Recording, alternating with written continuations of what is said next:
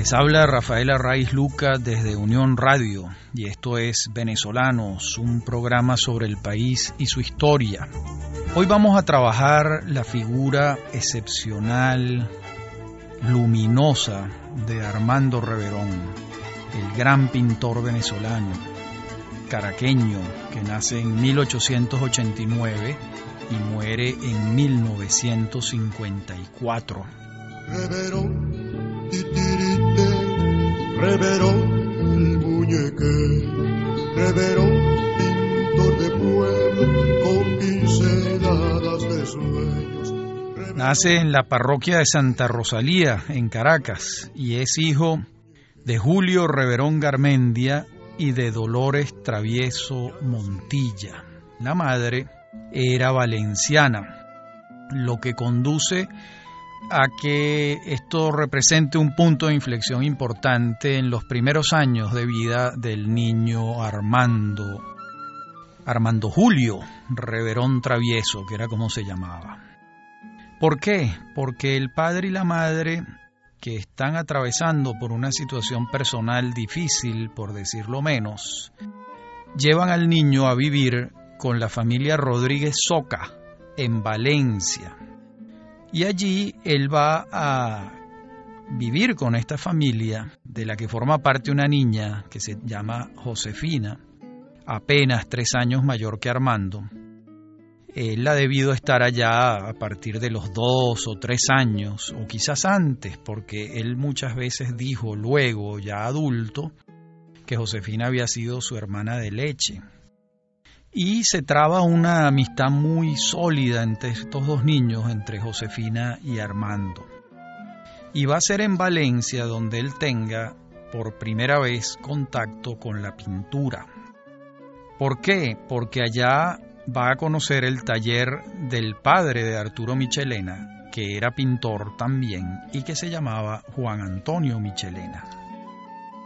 El registro de los estudios formales iniciales de Armando Reverón vamos a encontrar que estuvo inscrito con los hermanos de la Salle en Caracas en algún año y que también estuvo inscrito en el colegio del doctor Zuluaga en Valencia. Esos son sus primeros colegios y allá va a frecuentar, a ver y a maravillarse siendo un niño con el taller de Juan Antonio Michelena. Va a oler la pintura, va a ver lo que es un pincel, la paleta, los lienzos. Y él testimonió después que aquel primer encuentro con el taller del pintor fue como un imán que lo dejó impresionado, notablemente impresionado, y siempre lo recordó y lo, y lo señaló como un primer encuentro con la pintura siendo un niño. También allá vamos a, tener un cuadro de fiebre tifoidea.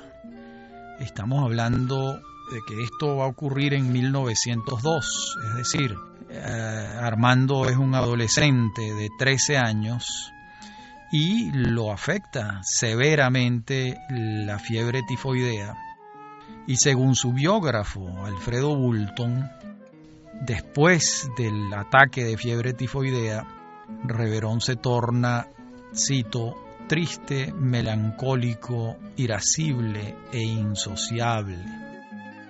Incluso muchos años después, el psiquiatra que lo trata por sus afecciones psicológicas, el doctor Baefinol, va a preguntarse si sus dolencias de adulto no guardaban alguna relación con aquel episodio de la fiebre tifoidea. Es una hipótesis, por supuesto, difícil de demostrar. En todo caso, en aquel momento en que le ocurre este, esta fiebre, él tiene una suerte de regresión, según señalan los testimonios de la familia. Comienza a jugar con muñecas, las acaricia, y comienza a dibujar con un lápiz, a dibujar en un papel. No cabe la menor duda de que el episodio de la fiebre en la adolescencia va a ser un momento importante de su psicología. Ya después, adentrándonos en propiamente su educación formal como pintor, vamos a tener que se inicia en el año de 1908, cuando Reverón es un joven de 19 años. Se puede decir que ha entrado tarde a la Academia de Bellas Artes de Caracas, porque tiene 19 años y digamos que lo usual era al salir del bachillerato entre los 16 y los 17 años. Esa es la academia que va a dirigir el célebre pintor Antonio Herrera Toro y allí va a asistir a clases el joven Armando Reverón y va a establecer un vínculo afectivo y amistoso, pero para toda la vida, con Manuel Cabré, el gran pintor del Ávila, y con un gran pintor venezolano también, Rafael Monasterios, también con César Prieto. Además, Prieto era su compañero en la casa de vecindad. Recordemos que lo usual en Caracas en aquella época era que la gente viviera en casas de vecindad, en pensiones, donde vivían varias familias o varias personas solitarias que tenían en las pensiones pues desayuno, almuerzo y cena y, trabajaban en la ciudad. Quienes tenían propiamente vivienda eran, eran muy pocos, caraqueños, y sobre todo en el caso de Reverón, que venía de pasar su infancia, su adolescencia en Valencia, pues no tenía una propiedad donde vivir en Caracas y lo usual de los interioranos en Venezuela ha sido fue vivir en casas de vecindad, que era como se llamaba, en pensiones. Hoy en día serían residencias universitarias. Al año siguiente de comenzar Reverón sus estudios formales, en 1909, se produce una huelga de los estudiantes de la Escuela de Bellas Artes de Caracas, de la Academia de Bellas Artes. Esos estudiantes protestan por las rigideces de Herrera Toro se cierra temporalmente la institución y Armando viaja de nuevo a Valencia a visitar a su familia adoptiva. Y allá en Valencia comienza a pintar al aire libre. Sale de los muros de la academia y descubre un caudal de posibilidades en ese hecho de pintar al aire libre paisajes sin los muros de la academia, catando las tonalidades de la luz, etc de esa temporada, en Valencia, muy cerca de la familia Michelena y de la familia Rodríguez Soca, que era su familia adoptiva valenciana, va a pintar una obra que se llama Josefina en el Jardín, 1909. Entonces Reverón tiene 20 años. Concluye la huelga al año siguiente y regresa a Caracas en 1910 y entonces pinta su primer autorretrato de los muchos autorretratos que pintó a lo largo de su vida. Estamos hablando del autorretrato de 1910. Va a pintar muchísimo a lo largo de su, de su existencia.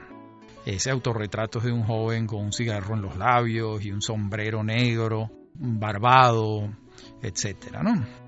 Al año siguiente, en 1911, cuando tiene ya 22 años, concluye sus estudios en la academia y es distinguido con calificaciones sobresalientes.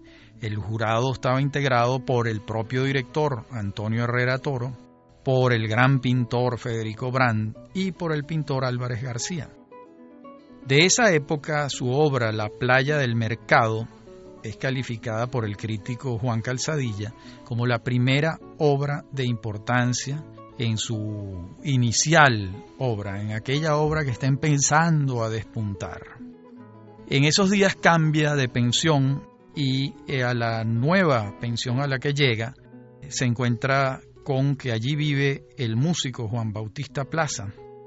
Y esa fue una amistad también que lo enriqueció mucho, porque mientras el músico estaba allí trabajando, haciendo sus composiciones, Reverón improvisó un taller en el patio de la pensión y se fue tejiendo una amistad entre ambos.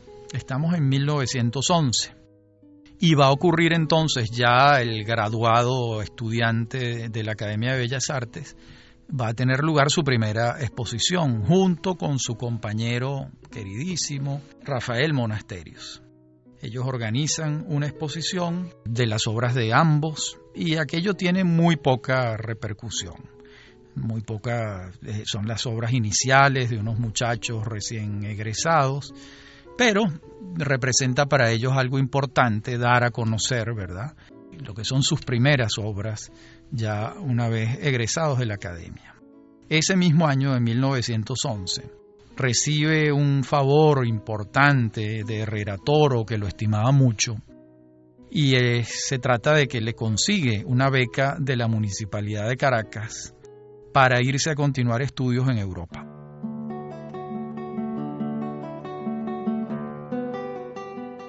Eso es lo que va a ocurrir.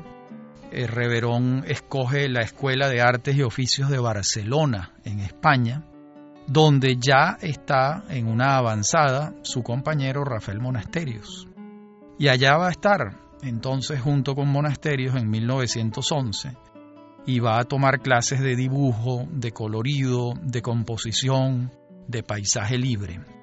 Al año siguiente regresa a Venezuela con un tema relativo a su manutención, buscar la renovación de la beca, etcétera, lo logra y entonces se muda de Barcelona, ya no va a estar allá y se establece en Madrid, en la famosísima Academia de San Fernando. Ahí es donde va a estudiar, a desarrollar esta segunda etapa de sus estudios formales de pintor. Allá conoce al maestro Ignacio Zuluaga, el gran pintor español, lo va a visitar junto con unos compañeros en Segovia. Esto lo relata él con asombro. Pero también en Madrid es que va a conocer muy de cerca la pintura de Velázquez, la pintura del Greco y muy especialmente la pintura de Goya, que va a ser determinante en la combinatoria pictórica de Reverón va a concluir su curso en la Academia San Fernando al año siguiente, en 1913. Allí concluye su formación madrileña y entonces decide irse a París a completar ya no estudios formales, sino a vivir en París, a ir todos los días al Louvre, a las Tullerías, a ver qué es lo que está pasando en aquella capital cultural europea. Y lo vamos a encontrar en París en 1914. Pero de esa etapa vamos a hablar en la próxima parte del programa. Ya Reverón no es un muchacho, ya ha concluido sus estudios formales, lo tenemos en París en 1914. Ya regresamos.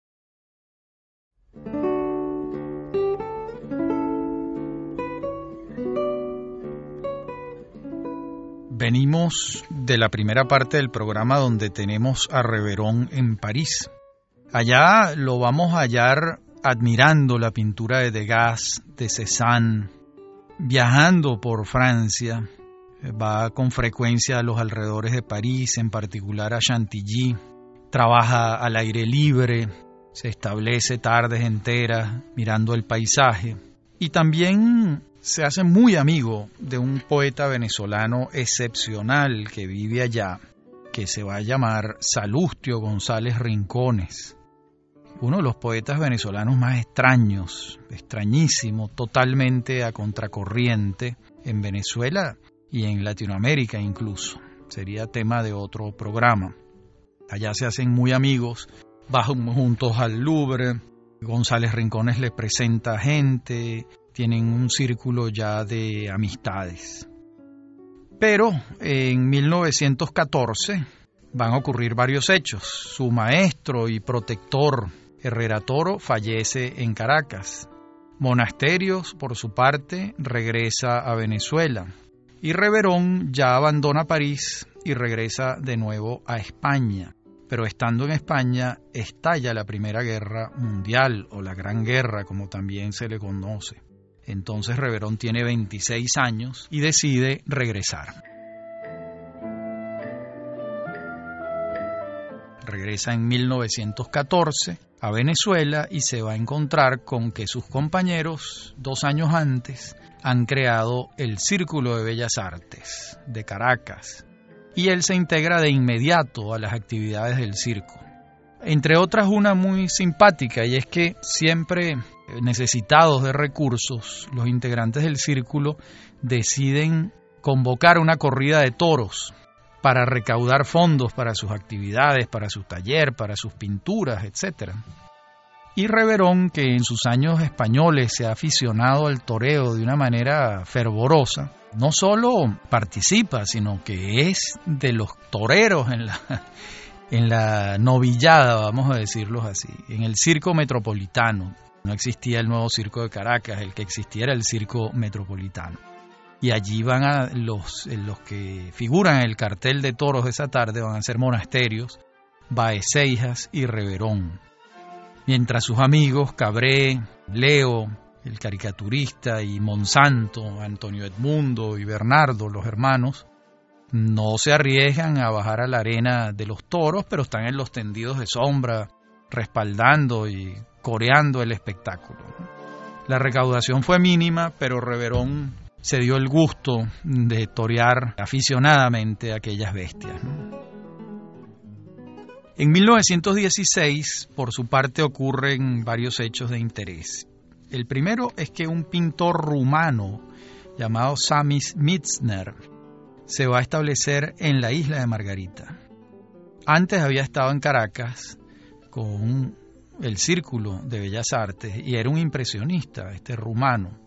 Su paso por Caracas y en relación con los pintores del Círculo va a ser importante, va a ser importante. Y en 1917 Josefina, su hermana de leche, uno de sus amores de, su vida, a los 30 años va a morir en Valencia. Esto va a ser devastador para Armando. Él tiene menos años que ella. Esto es una muerte obviamente prematura.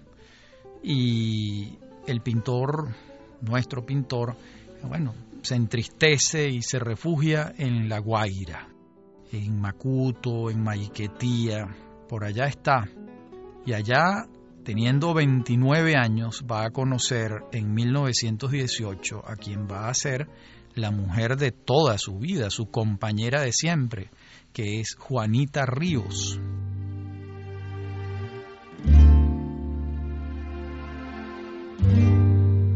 Se conocen en una fiesta de carnaval ella iba disfrazada de dominó. No me puedo imaginar esto, debió ser como una caja que le cubría el cuerpo a Juanita.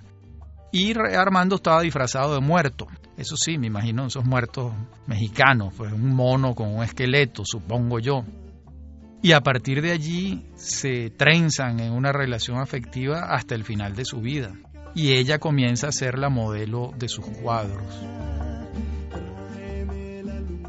En ese momento también, en 1918, va a llegar a Venezuela un pintor ruso, Nicolás Ferdinandov, que va a ser muy importante como influencia en Reverón.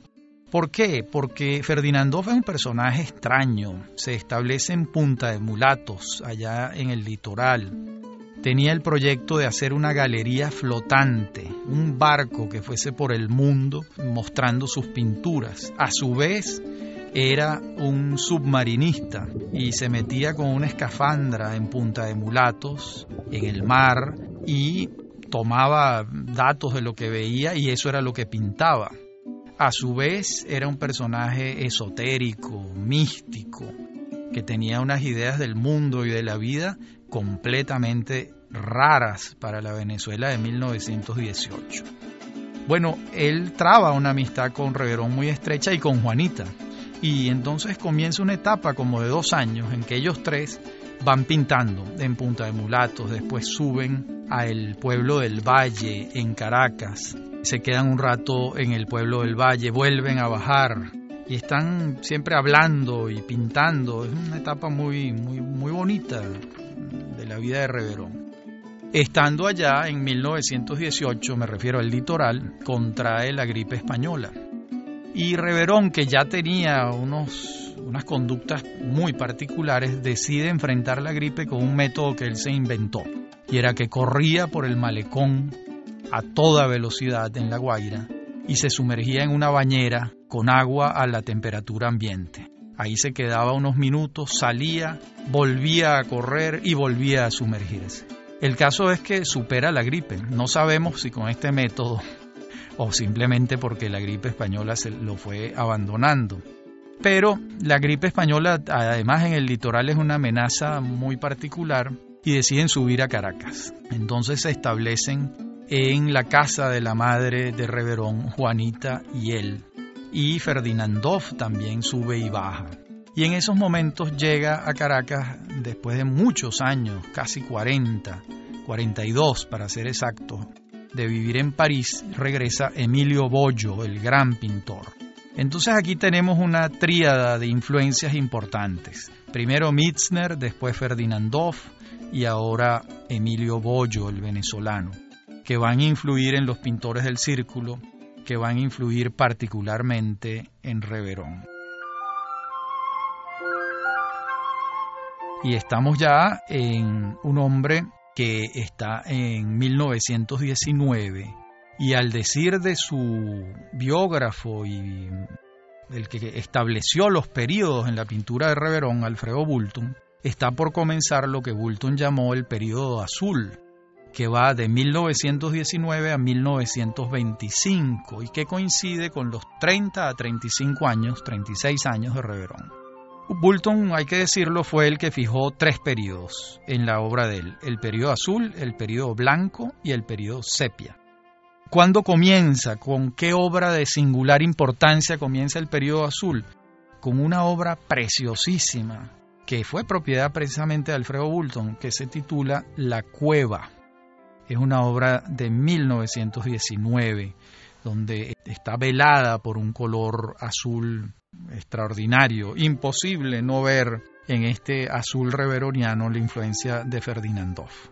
También de esta época es otra obra conmovedora que se llama Procesión de la Virgen del Valle de 1920 y también de esta época es otra obra que a mí me conmueve que se llama Figura bajo un ubero. De modo que suben y bajan a Caracas hasta que finalmente en 1920 deciden establecerse en un lugar en Macuto, un lugar que se llama Las 15 Letras, que todavía se llama así. Por allí él busca dónde ubicarse y consigue un terreno de unos 700 metros cuadrados donde establecerse. Su madre lo ayuda para comprar ese terreno y allí va a establecerse poco a poco y comienza un periodo crucial en su vida que es la construcción del Castillete, el Castillete de Reverón, que va a ser su taller y el lugar donde va a permanecer desde 1920-1921 hasta su muerte en 1954. Estamos hablando de un hombre de unos 30 años que va a estar allí los próximos 24 años de su vida trabajando. Ese va a ser su taller. El taller va a estar, el terreno está ubicado en el lecho de la quebrada San Julián, que hoy en día conocemos por la vaguada de, Vargas del año 1999, el poder de ese lecho. Y cuando uno visitaba el Castillete hasta 1999, advertía que alrededor del Castillete y muy cerca habían unas rocas muy grandes y cualquiera se preguntaba de dónde venían esas rocas. Bueno, en 1999 supimos de dónde venían. Del cerro, de la cordillera, bajando por el lecho de la quebrada o del que se convertía en un río, en un aluvión gigantesco con la vaguada. Bueno, allí va a estar ubicado el castillete, en ese lecho de río que en ese momento, pues no se pensaba que pudiera ocurrir tantos años después una catástrofe de esa magnitud.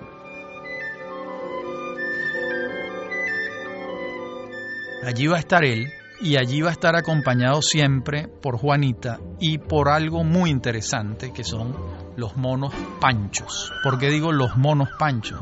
Porque siempre había un mono que se llamaba Pancho y a lo largo de esos 25 años ese mono murió y fue sustituido por otro que también se llamó Pancho y nunca Reverón acusó la muerte de ninguno.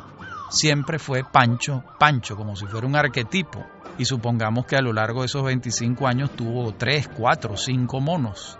Allí siempre estaba el mono acompañándolo. Ya estamos en el castillete y seguimos en la próxima parte del programa con la vida de este venezolano absolutamente excepcional.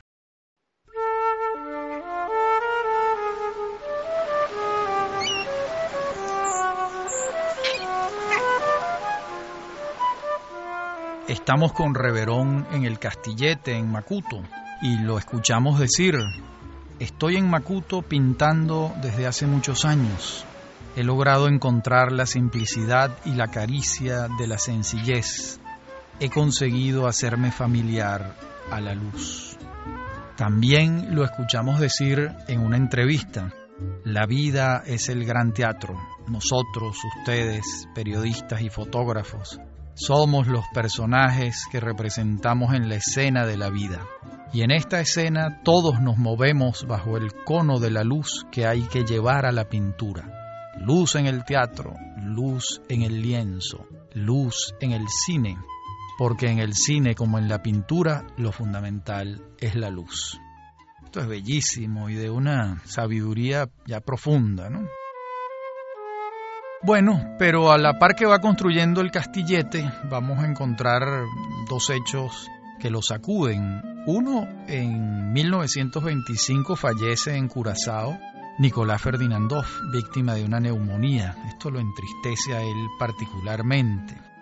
Y también vamos a entrar en una primera crisis psicológica de Reverón que lo mantiene alejado de la pintura. Tiene 36 años. 36 años y va a tener esa primera, esa primera crisis. Cuando sale de ella, ubica entonces Bulton el inicio del periodo blanco.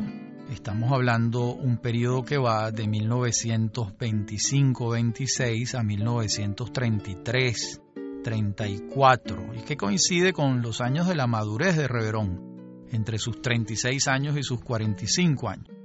De entonces es un, testimonio fabuloso que toma Alfredo Bulton no ya como crítico sino como fotógrafo y es la serie que Bulton fotografía de Reverón pintando a Luisa Phelps. ¿Por qué tiene tanta importancia? Porque aquello era un ritual, era un trance, era un trance que Bulton explica de la manera más precisa. Lo voy a leer, dice Bulton. Era una gesticulación que sugería reminiscencias de tipo erótico y como ancestral ante la presencia del toro, tan constante en algunos pintores ibéricos, y que en el ímpetu con que Reverón embestía el lienzo pudieran significar una velada intención de tipo sexual. En aquellos momentos el artista se aislaba de todo contacto exterior, no tocaba metales, tapaba sus oídos con grandes tacos de algodón, o pelotas de estambre y dividía su cuerpo en dos zonas, ciñéndose cruelmente la cintura. Luego, mediante un ritual lleno de gestos y de ruidos, como entrando en trance ante el lienzo, entornaba los ojos, bufaba y simulaba los gestos de pintar hasta que el ritmo del cuerpo y las gesticulaciones hubiesen adquirido suficiente ímpetu y velocidad. Entonces, con actitudes de espasmo, era cuando embestía la tela, como si fuese el animal que rasgaba el trapo rojo de la muleta. A veces, en esas embestidas, lograba incluso perforar la obra. Bueno, maravillosa la descripción de, de Bulton, del el trance de pintar en el que se sumergía Reverón. Se amarraba un mecate en la cintura porque tenía que separar las partes limpias del cuerpo de las que él consideraba las partes eh, bajas, vamos a llamarlo así. Era todo un ritual lleno de símbolos y de mitos que recalaban en él. De esta época son obras maravillosas, Lustras mi enramada es de 1926, Cocoteros en la playa, Rancho con árboles, Rancho en Macuto, y autorretratos, etcétera. Es un periodo extraordinariamente fértil, el periodo blanco, que va a su final va a coincidir con otra crisis psicológica. Entonces, bueno, deja de pintar, cuando deja de pintar, pues Reverón queda este, inerme en su castillete, acostado, quién sabe haciendo qué. Hay muchos testimonios sobre qué ocurría con él mientras estaba en estos periodos de desarreglo, de tempestades, vamos a llamarlas así. Hasta que se recupera y comienza el último periodo, que es el periodo sepia, que va de 1934 hasta su muerte en 1954. En este periodo ya Reverón es un personaje que ha llamado la atención de mucha gente y comienzan a hacerse películas sobre él. En 1935 filma Edgar Anzola, la primera película que se hizo sobre Reverón. Un tiempo después filma Roberto Luca y un tiempo después la famosísima película de Margot Benacerraf. Entonces, bueno, estos son los años en que comienza el periodo sepia, una vez recuperado de la tempestad psicológica, se recupera, quiere salir del castillete y se va a pintar en el puerto de La Guaira. De ahí es esa serie de pinturas del puerto que son maravillosas. Ya para 1948 el castillete está no solo terminado, sino habitado por todos estos personajes que Reverón ha ido construyendo para que vivan con él. Me refiero a las muñecas que tienen nombre, que tienen personalidad, que tienen historias que el propio Reverón les inventa. Me refiero a mm, la máquina de coser, a los chales que él mismo teje, a las jaulas, a todos los instrumentos que van poblando ese mundo creador alterno de Reverón. Recordemos que Reverón muchas veces dijo que la vida era un teatro, que él estaba allí rodeado de una cantidad de personajes. Por supuesto, el personaje principal era Juanita, pero estaban las muñecas. Las muñecas eran siete en total y cada una tenía su historia. Ya estamos hablando de un hombre de unos 49 años que ha construido un mundo propio de objetos, de personajes, y que en un testigo que presenció aquel teatro, testigo de excepción fue Vicente Gervasi, a quien yo entrevisté en alguna oportunidad y me relató un encuentro con un reverón que yo les voy a referir de inmediato. Esto decía Vicente. Reverón ese día dijo, ah mira Vicente, estoy haciendo algo muy especial, quiero mostrártelo nos llevó a un rancho que había hecho. En la puerta del rancho había una jaula con un canario de cartón pintado de amarillo y comentó, ese es mi canario, y comenzó a silbar como el canario. Luego entramos al rancho a ver lo que estaba haciendo. Había una escalera hecha con alambres que iba a una mezanina. Todo esto hecho por él mismo. Debajo había una señora, una muñeca, cosiendo en una máquina hecha por él mismo. Al lado, a la izquierda, había un altar con una virgen y unos candelabros todos hechos con papel celofán. Había una vitrina con unas copas del mismo papel con un fondo de vino pintado. Entonces ordenó Reverón, vamos a ponernos en fila. Colocó a los niños en escalera, a los hijos de Gervasi, de chiquitos a grandes. A mí me situó adelante diciendo, a ti te pongo adelante porque tú eres Monseñor Pellín en esta ocasión. Y ahora vamos a caminar hacia la Virgen de Coromoto. Y él también brindó con nosotros. Después, inmediatamente llamó, dijo Reverón, Marqués de los Olivares. Había arriba un señor vestido de frac con pumpá, un muñeco hecho por Reverón, y una señora vestida de española, a la que le dijo, también una muñeca hecha por Reverón, a la que le dijo, Buenos días, señor Marqués de los Olivares, buenos días, señora Marquesa de los Olivares, les presento al poeta Vicente Gervasi, a su familia y a sus amigos. Entonces él mismo contestaba como si fueran los marqueses. Buenos días, señor Gervasi, y con voz de mujer decía, Buenos días, señor Gervasi. Luego explicó, esto va a formar parte de una película que estoy haciendo sobre mí mismo, porque en las películas que han hecho sobre mí, allí no estoy yo. Yo voy a estar en la película que voy a hacer sobre mí mismo. Vicente le pareció aquello maravilloso, fabuloso, y eso es lo que me refiere en la entrevista. Una entrevista preciosa que se consigue y que revela cómo era ese mundo de Reverón lleno de personajes. Era un teatro, el teatro reveroniano del que podemos hablar claramente.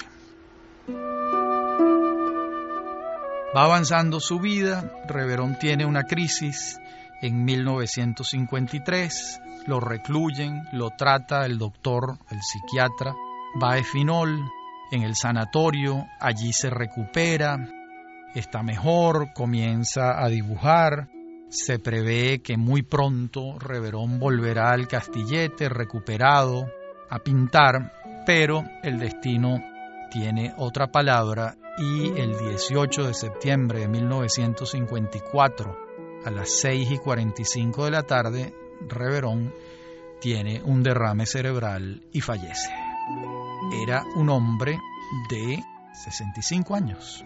Y comienza entonces otra etapa sobre Reverón, que es el juicio de la crítica, el juicio de los estudiosos. Y ese es un aluvión de trabajos, de comentarios, de interpretaciones que no ha cesado hasta el sol de hoy. Eso incluye comentarios críticos iniciales de Alfredo Bulton, de Juan Calzadilla, pero también las opiniones de Miguel Otero Silva, de Marta Traba, de Pascual Navarro, de Juan Liscano y más recientemente de un crítico brillante venezolano que ha dedicado muchas páginas a estudiar la obra de Reverón, que es Luis Pérez Oramas. Todos estos críticos los vamos a verlos de inmediato, cuáles fueron sus apreciaciones. Comencemos por las apreciaciones de Pascual Navarro. Por ejemplo, Pascual Navarro dice en 1945, algo muy muy interesante, muy claro además, dice, Armando Reverón es un impresionista por lo ambiental, por lo pictórico y por la luminosidad, pero por el arreglo, ordenación, selección y composición de los elementos, pertenece a la concepción de los pintores del barroco clásico. Por su parte, Otero Silva dice, hemos calificado antes la orientación pictórica determinante en Reverón como impresionista, airelibrista, atmosferista o luminosista, que cualquiera de estas últimas palabras define mejor la escuela que el mote de impresionista tan arbitrariamente adjudicado. En la última parte del programa continuaremos sobre las valoraciones de la crítica y de los historiadores sobre la obra excepcional del pintor venezolano Armando Reverón. Ya regresamos.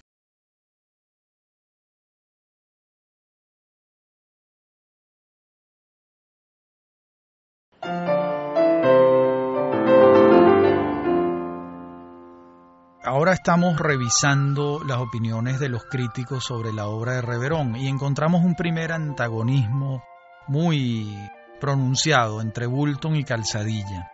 Para Bulton, Reverón creaba cuando estaba sano y sus desarreglos mentales no eran otra cosa que eso, unos accidentes que lo sacaban del camino de la pintura. Para Calzadilla, lo que pudiéramos llamar los desarreglos mentales que señala Bulton formaban parte de la personalidad de Reverón. Incluso Calzadilla llega a decir que Reverón no estaba enfermo, dice literalmente, la enfermedad de Reverón, en otras palabras, residía en los otros.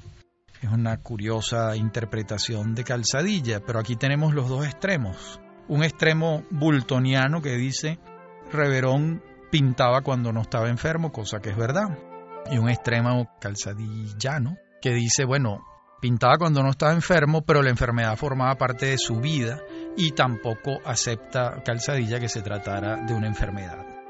Allí tenemos esos dos extremos. Después tenemos un trabajo que se titula El erotismo creador de Armando Reverón, de Juan Liscano, que es muy, muy interesante. Liscano se dedica a estudiar el tema erótico en Reverón. Y dice lo siguiente, Liscano, casi nunca Reverón en su etapa sepia o blanca pintó varones, el único varón era él mismo. Existen innumerables autorretratos suyos, en cambio las mujeres colman sus composiciones hasta poder afirmar que la fémina y el paisaje fueron los temas de su vida. La obra de Reverón en gran parte expresa profundo erotismo visual, sensorial, con fijación carnal en la mujer.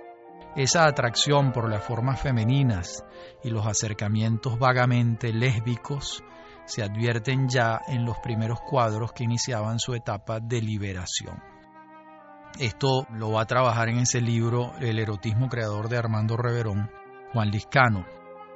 Los objetos de Reverón y qué significaban dentro de su obra, los trabaja muy bien José Balsa en un texto recogido en su libro Análogo Simultáneo.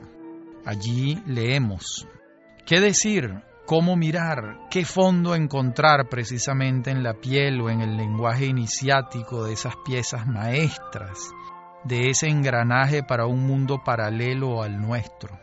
Nada, mucho tal vez solo la fuerza de su extensión simultánea, quizá el enlace entre ellos y las otras vidas de Reverón, posiblemente el nudo que ata a una realidad con otra y que las vuelve y se vuelve indescifrable.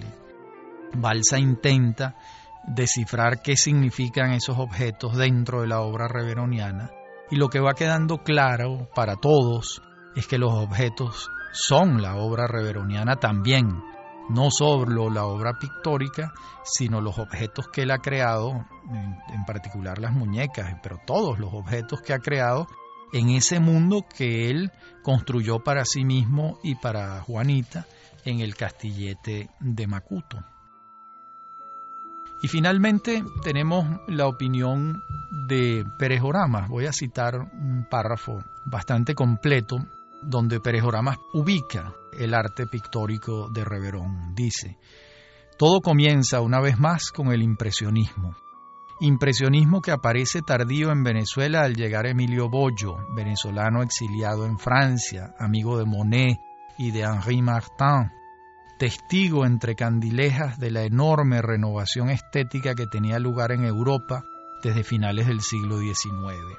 Sucede, sin embargo, que Camille Pizarro ya había confrontado su pintura con esas mismas costas que Reverón llevará más tarde hasta el extremo del agotamiento pictórico, hasta el extremo moderno de la desagregación. La coincidencia o el accidente tiene fuerza de emblema. En las mismas costas caribeñas de Venezuela habrán coincidido ambos, el primer impresionista y el último el impresionismo naciente de Pizarro y el impresionismo vesperal de Reverón, impresionismo extremo, puesto que alcanza un punto de retorno a partir del cual deja de ser impresionismo, a partir del cual traspasa las postrimerías formales del impresionismo para convertirse en otro arte, en un arte de la opacidad, del soporte, del gesto, del objeto, y potencialmente de la instalación en la que Reverón hará su medio, su mundo, y resumirá sus referencias definitivas, muñecones, pajareras, máscaras, mantillas enormes que ilustran el tramado de sus telas, encarnando el descubrimiento, infalible signo de lo moderno, de un soporte y de un campo pictóricos concebidos como tramados. Este párrafo luminoso, reveroniano en ese sentido de Pérez Oramas, aclara bastante lo que fue Reverón, su mundo, y cómo su mundo formó parte de su obra, y no pueden disociarse y comprenderse como un simple taller, el castillete o sus objetos, unos objetos que lo acompañaban. No, formaba parte de la tarea creadora de aquel hombre que se dedica a estudiar y a entender la luz. Por cierto, allí es el momento de citar algo que el propio Reverón dice sobre esto que estoy diciendo. Dice Reverón, la pintura es la verdad, pero la luz ciega, vuelve loco, atormenta, porque uno no puede ver la luz.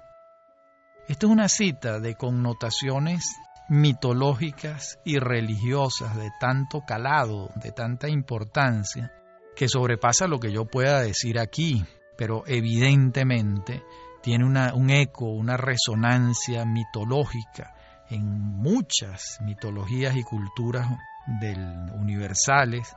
La visión de la luz es un hecho esencial, eh, vinculado con la revelación, con la plenitud, con la felicidad y con la verdad.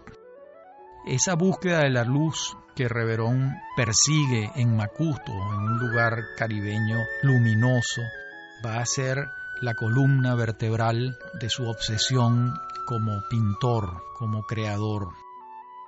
Bueno, hemos llegado al final de este programa que francamente me ha emocionado mucho hacerlo, porque la vida y la obra de Reverón me tocan muy de cerca y espero haber abierto para ustedes el apetito en relación con este venezolano maravilloso.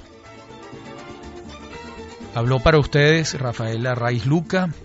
Esto es Venezolanos. Me pueden conseguir por Facebook y en el correo electrónico rafaelarraiz.hotmail.com. Me acompaña en la producción Mary Sosa y en la dirección técnica Víctor Hugo Rodríguez y Fernando Camacho. Hasta la semana que viene.